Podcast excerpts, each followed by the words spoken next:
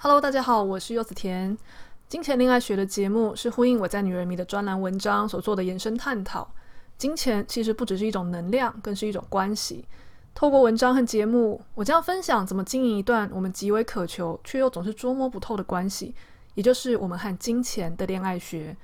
如果还没有看过文章的朋友，连接会放在节目内容，或是上网搜寻“柚子甜金钱恋爱学”，就可以找到文章喽。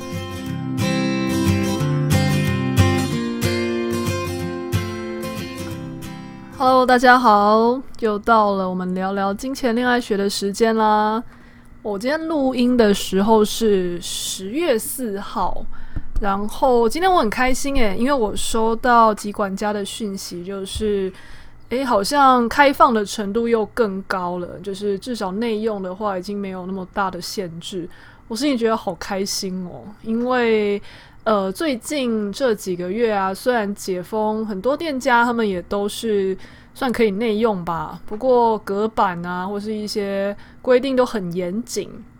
那当然，我觉得呃店家当然也是好意啦，想说就是比较在意风险的话，很多东西都是要外带。可是有时候麻烦的就是，可能我有时候到那个地方，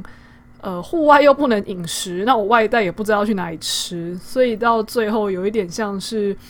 好像被迫就只能去便利商店找一些东西去填个肚子。所以看到他现在能够开放，我真的好开心，我好想要赶快去，就是一些很想念的餐厅，好好的去内用一下。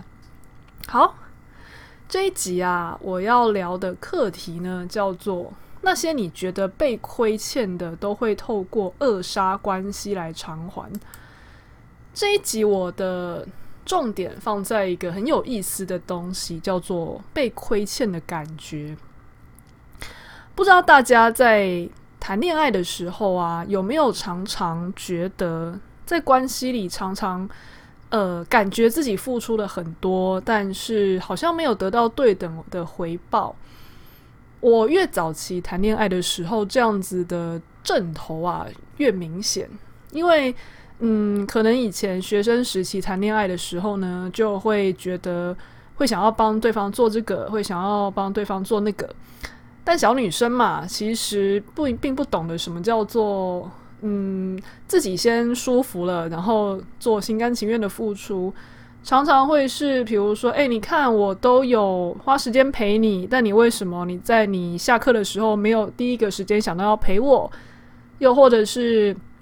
你看我去跟朋友朋友出去玩的时候，我看到什么东西都会想到你，带一份给你。那你为什么出去玩的时候没有想到要想呃要给我？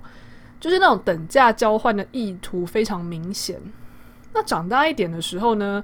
虽然可能并不会到等价交换的程度，但是常常还是会觉得说，感觉我好像比较付出，或是我感觉比较在意你，但是你好像却有一点不要不紧啊，感觉上没有这么的，呃，怎么讲呢？这么的放重心，或是放你的精力在我身上，至少在我的视角上，我觉得是不够的。那所以呢，在关系中都会有一种被亏欠的感觉。今天我们要说的就是啊，其实这种被亏欠的感觉呢，往往都是扼杀关系的凶手哦。那个关系不只是你的感情，甚至还有你的金钱。我在呃最近啊，刚好帮一间出版社推荐一本书。那因为这本书还没上市，我还不确定它到时候正式书名会叫什么。但是到时候我分享的时候，我会在柚子田播心事的粉丝页讲这本书，所以到时候。大家对这本书有兴趣，可以看我粉丝页。那我要说的就是那本书很有趣哦。他在呃书的内文呢，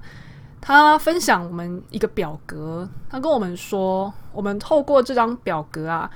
呃，写下你的历任的伴侣，你跟他们关系中，呃，什么样的事情会触发你的情绪？那通常你遇到那样子的情绪的时候呢，你都会用什么方式处理？那因为这是一本偏心理类的书嘛，他要你分析说，你这样的反应算逃避型依恋还是焦虑型依恋呢？然后再来会说，那你用这样子的方式，呃，去应对的时候，结果真的呃有有比较好吗？有拿到你要的东西吗？那好，如果你是要用比较安全型依恋的方式去呃对应的话，会有什么样更好的结果吗？那这边我因为这一些偏依恋的状态是比较呃专有名词的部分，我就先暂时不解释。那相关的东西很网络上非常多文章都有探讨，很很鼓励大家去探索一下自己的依恋形态。那我那时候呢，在看这个嗯表格的时候，我想说，诶，既然我是推荐人，那我就来写写看这个表格好了。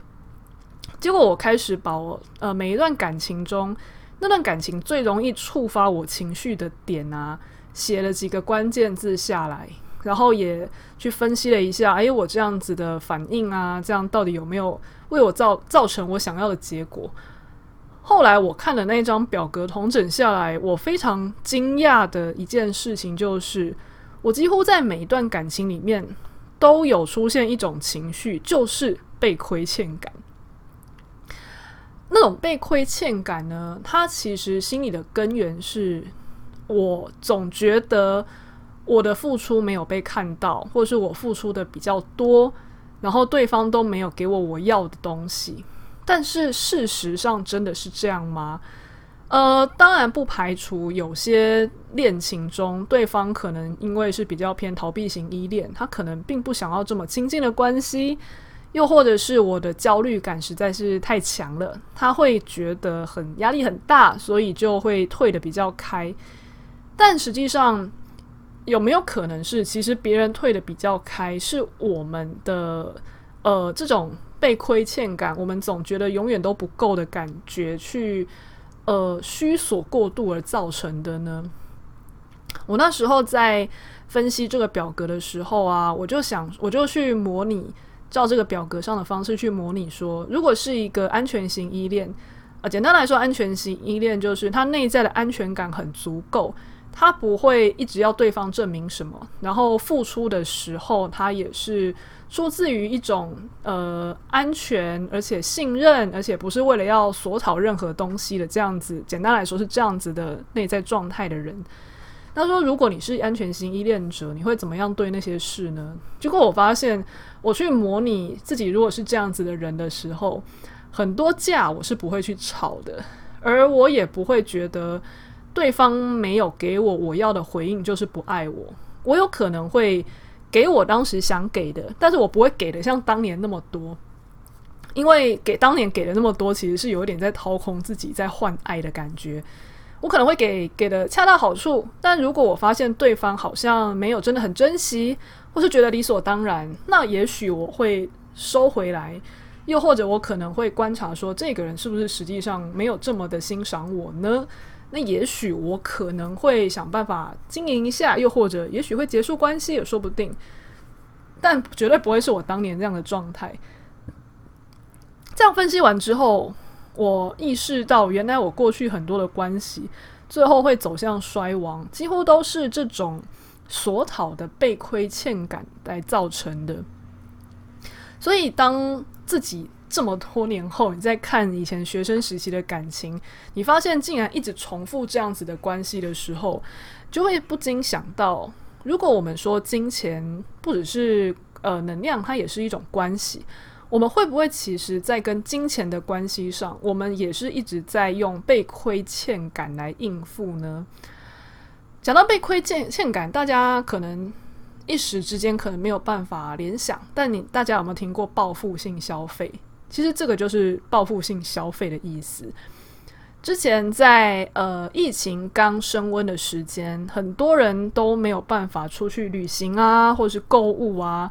所以可能躲在家里就是疯狂的买网拍，又或者是好不容易稍微呃。呃，疫情降级了一些的时候，马上就是疯狂的去买东西啊，然后大吃美食。诶，这样好像很呼应我刚刚一开始讲的，好像很想去自己喜欢的餐厅好好的吃一顿。对，没错，因为我们心里有这种被亏欠感的时候呢，我们就会拿金钱来报复。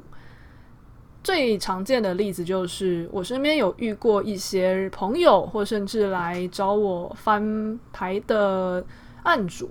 他们在问到自己金钱的课题的时候啊，他们都会说：“我很爱钱呐，我很需要钱呐，我怎么可能不爱钱呢？”可是他们在工作上，就是其实薪水往往都不会太差，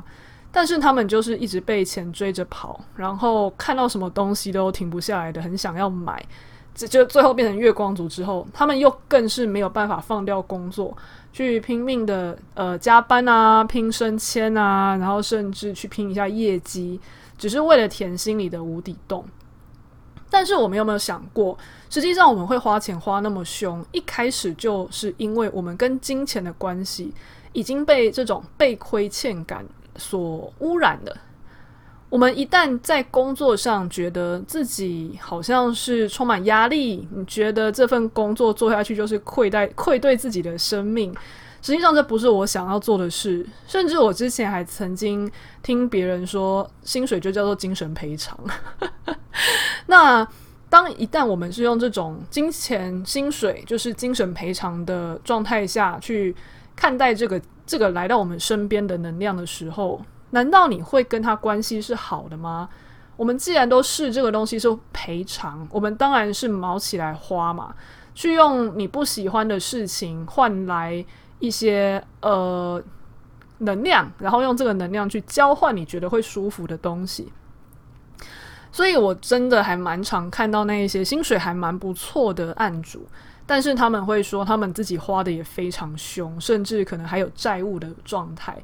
那你这个时候问他们爱不爱钱，他们当然会说爱。可是这个这个爱，它就跟呃我们在关系里面感觉自己很呃被亏欠，然后很想被好好被爱的时候的心态，其实是很像的哦。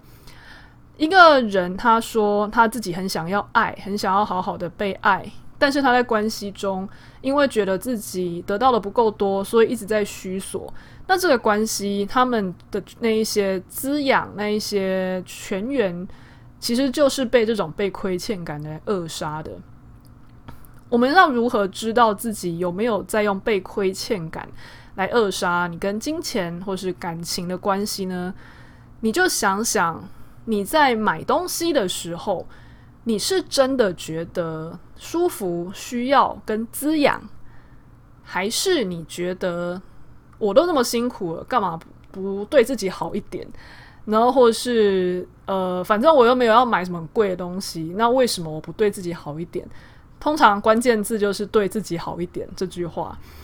当然，我并不是说对自己好这这个是不行的。可是那个对自己好的这句话，我们去感觉一下背后的情绪。你是一种觉得很幸福、很滋养，我觉得我善待了自己。那就算我没有买这个东西，我也没有觉得亏待自己，哦，就是没有买而已，还是一种补偿的快感。那个那个胸口的感觉，如果我们仔细觉察的话，会有一点不一样哦。那当我们发现其实买下去有一种很近一种快感，然后如果没有买的话，我就觉得自己委屈的话，那确实你在花这个钱的时候是被亏欠感很重的。那一旦这样子的心态多，变多的话，你买东西基本上就不太会思考了，因为你买的已经不是物质，你买的是一种精神赔偿。可是有谁会觉得自己被赔偿有足够的一天呢？不太可能吧。只要那样子的痛苦持续下去，比如说同事呃关系不好，工作没有成就感，那就很容易会让自己一直陷入不管怎么样都不开心的感觉。所以呢，呃，当我们能够用这种方式去检视自己的金钱关系，甚至情感关系的时候，我们要有意识的去把这种被亏欠感，呃，慢慢的化解掉。到底是因为我们内心太焦虑，然后索取太多，才造成我们有呃这种一直不断的索讨，但是越索讨越穷的感觉呢？还是这个标的物，比如说人或是工作，真的是不太对劲，才让我一直。觉得被亏欠呢？那不管是哪一种，都是有方法去应对的。那而不是我们以为自己需要的更多，然后越讨越穷，最后我们原本其实还算 OK 的金钱或恋爱关系，都被这个被亏欠感所扼杀哦。好，那这个礼拜就先到这里喽，谢谢大家。嗯，那我们就到这里，拜拜。